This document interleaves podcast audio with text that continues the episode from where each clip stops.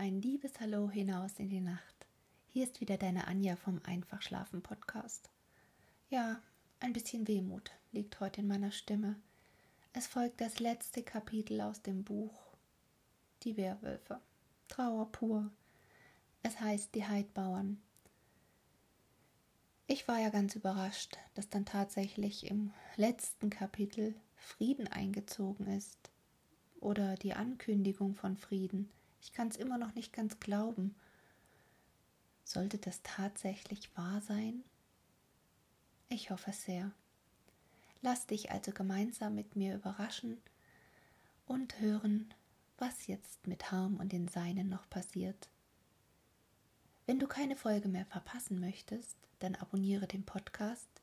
Freue dich darauf, ein neues Buch, eine neue Geschichte aus einer doch schon vielleicht längst vergangenen Zeit kennenzulernen. Lass dich davon inspirieren.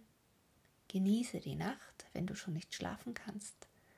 Schreibe eine E-Mail an einfachschlafen.gmx.de, wenn du eine Inspiration oder einen Wunsch für mich hast. Ja, und in diesem Sinne, bleib dem Podcast treu und bis bald, deine Anja. Die Heidbauern der Wulfsbauer schlief sich ordentlich aus. Er schlief drei und eine halbe Woche lang, und er wäre wohl überhaupt nicht wieder aufgewacht, wenn er nicht so eine Bärennatur gehabt hätte. Denn er hatte das Nervenfieber bekommen. Es war zu viel für ihn gewesen. Auch hatte er zu tief durch Blut gehen müssen, erst bis an die Enkel und dann bis zu den Knien, bis er über die Lenden darin stand und es immer höher und höher stieg, so dass es ihn schließlich bis an den Mund kam. Viel hatte nicht mehr gefehlt, und da lief es ihm da hinein, und er musste ersticken. Schon längst hatte er es nicht mit ansehen können, wenn ein Schwein geschlachtet wurde. Wurst, die aus Blut gemacht war, aß er seit Jahren nicht mehr, und ihm wurde schlecht, wenn sich eins von den Kindern in den Finger schnitt. Aber er hatte das alles für sich selbst behalten, zu keinem Menschen, hatte er darüber gesprochen. Weder zu Treves, noch zu Fiegenbauer, noch zu dem Prediger, geschweige denn zur Bäuerin. Er hatte all seinen Ekel jeden Tag in sich hineingefressen wie der Hund seinen Unrat, und er hatte darüber harte Augen und einen engen Mund gekriegt. Und von der Zeit ganz graue Haare. Nun waren sie schneeweiß geworden, wo er knapp fünfzig Jahre alt war aber die 25 Kriegsjahre hatten doppeltes Gewicht. Er kam sich vor, als wenn er schon 80 auf dem Buckel hatte. Er wurde wieder ganz gesund, er ging dahin wie ein junger Mann, und er konnte arbeiten wie ein Knecht von 25. Er hielt noch eine volle Sense mit einer Hand waagerecht, und er hatte kein bisschen von seinem Gesicht und Gehör verloren. Er konnte noch über das ganze Dorf schreien und tritt wie ein Junge, aß wie ein Drescher, aber alt war er darum doch. Nicht, dass er in der Arbeit nachließ, das war eher umgekehrt. So wie er wieder auf den Beinen war, ließ er sich auf der Wüste Bauholz schneiden, denn der Wulfshof, den hatte er für seinen zweiten Sohn bestimmt. Er hatte den einen nicht lieber als den anderen, aber Johanna, und wenn sie ihm auch die liebste von seinen Frauen gewesen war, sie war immerhin aus der Fremde gewesen, und deshalb hatte er ihren Sohn auch auf den Namen Barthold taufen lassen denn so hieß ihr Vater. Den Jungen aber, den er von Lieschen als erstes bekommen, den nannte er Ham, wie jeder älteste Wulf genoffen wurde. Der bekam also den alten Hof und den alten Kesselhaken, auf dem zu lesen stand Anno Domini Barthold, aber blies auf dem neuen Hofe und hieß bald nicht mehr Wulf, sondern Niehoff. Und als Hausmarke nahm er zwei Wolfsangeln, die er über Kreuz standen. Auch in den Gemeindeangelegenheiten ging der Burgvogt scharf in das Geschirr. Sein erstes war, dass er für eine Kirche sorgte, denn eine eigene Kirche waren die Perhopster nun mal gewöhnt. Da gab es viel Lauferei und Schreiberei, aber Wulf setzte es zuletzt doch durch. Und als der Prediger fragte, ja, aber das Geld, da sagte der Bauer, ich geb fünftausend Taler in Gold, denn ich will es los sein und da wusste Putfaken, was das für Geld war. Außerdem war noch die Kette aus bunten Steinen und Perlen da, die Schevenkasper seinerzeit dem kaiserlichen Hauptmann aus dem Hosensack genommen hatte und die meist ebenso viel wert war, und die anderen Bauern gaben auch nicht wenig, denn die Beutegelder drückten ihnen allen auf der Brust. Zu allerletzt kam noch der Fiekenbauer, zählte tausend blanke Taler vor dem Prediger hin und sagte Das ist vor den Schreck, den ich euch allen durch meine Dummheit eingejagt habe. Und Trina meint überhaupt, solch Geld, das bringt doch keinen Segen. Und so bekam Ödringen die Kirche. Auch als es für den Herzog hieß, Gelder für den Schweden zusammenzukratzen und die schweren Schatzungen kamen, musste sich der Wulfsbauer gehörig rühren und mehrere Male ritt er nach Celle, bis er es fertig brachte, dass die kleinen Leute nicht zu sehr mit Lasten bedrückt wurden. Die Gräfin Meereshofen lebte noch, wenn sie auch schon ganz weiß und dünn war und ein Gesicht wie Wachs hatte. Sie ließ sich viel von dem Perhopstler erzählen und sagte und nickte. Ja, es ging ein böser Wind damals. Hier sitzen wir, sind noch keine sechzig alt und sehen wie achtzig über den Ohren aus aber er hat wenigstens seine Gesundheit und Frau und Kinder, und ich habe nichts als das bisschen Geld und allerlei dummerhaftige Erinnerungen. Aber verlass dich drauf, die Sache kommt in Ordnung, darauf hat er meine Hand. Und als er ging, sagte sie zu ihrer Nichte Ich habe bloß zwei Männer in meinem Leben gekannt. Georg Eisenhand da und den da, Brigitta.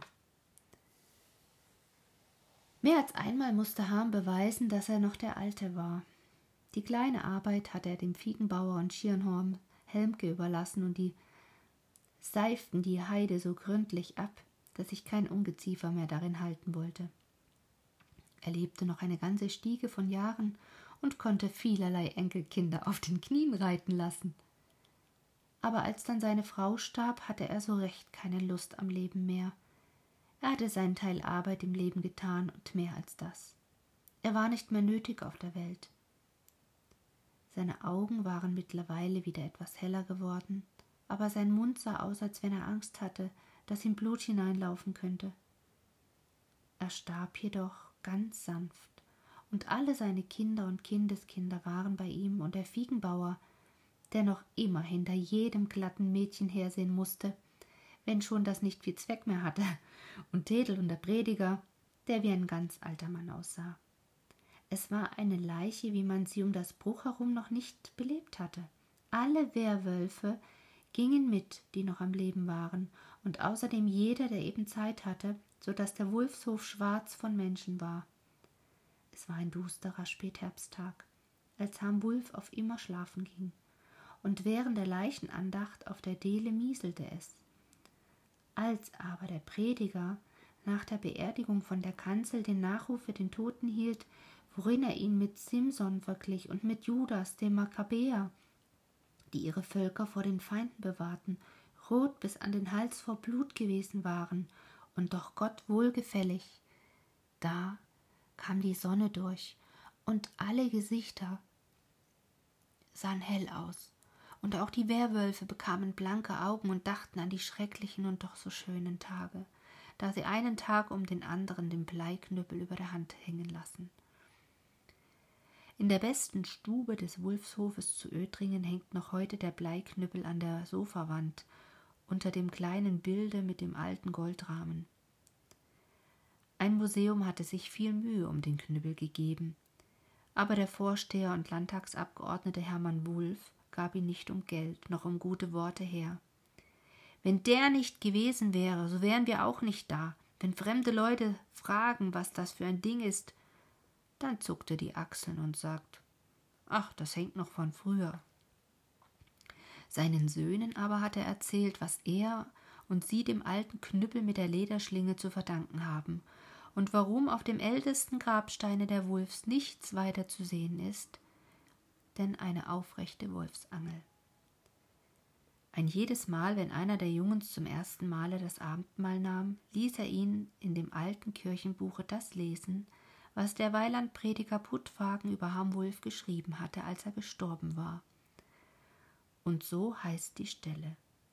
Er war ein Held von seinem Volke, und hat es getrefflich geschützt vor den Philistern und Amalekern, oder zwanzig Jahre, da der große Krieg gewesen ist. Er ruhe in dem Frieden Gottes. Die hellen Augen haben sie wiederbekommen, die Wulfsbauern. Die engen Lippen aber behielten sie als das Erbe von Hamwulf. So lustig wie er als Jungkerl war, sind sie alle nicht, aber seinen eisernen Kopf hat er ihnen nachgelassen. Einer von ihnen wurde in den Freiheitskriegen ein hoher Offizier und sollte den Adel bekommen. Mein Name ist mir so gerade gut, sagte er. Über der Missentür des Wulfshofes steht heute noch der Spruch im Balken Helf dir selber, so helfe dir unser Herr Gott. Und danach haben sich alle Wulfsbauern gerichtet. Hermann Wulf ist ein ernster Mann, der nicht oft lacht und kaum einmal flötet. Aber an dem Tage, als die Bruchbauern ihren Mann bei der Reichstagswahl durchbekamen, lachte Hermann Wulf. Und als er nach Hause ging, flötete er das Brummelbärlied. Und damit, meine Lieben, endet die Geschichte. Ja, eigentlich gibt es gar nichts weiter zu sagen puff, vorbei, Krieg, vorbei, Frieden. Und Ham ruht friedlich. Ich fand es ein bisschen traurig, dass seine Frau wieder vor ihm gestorben ist. Aber alles in allem bin ich sehr dankbar dafür, dass er noch Frieden erleben durfte. Und jetzt seid nicht traurig, dass das Buch vorbei ist. Freut euch darauf, dass bald eine neue Geschichte eure Ohren erfreut. Also bis bald, auf die Ohren und gute Nacht. Deine Anja.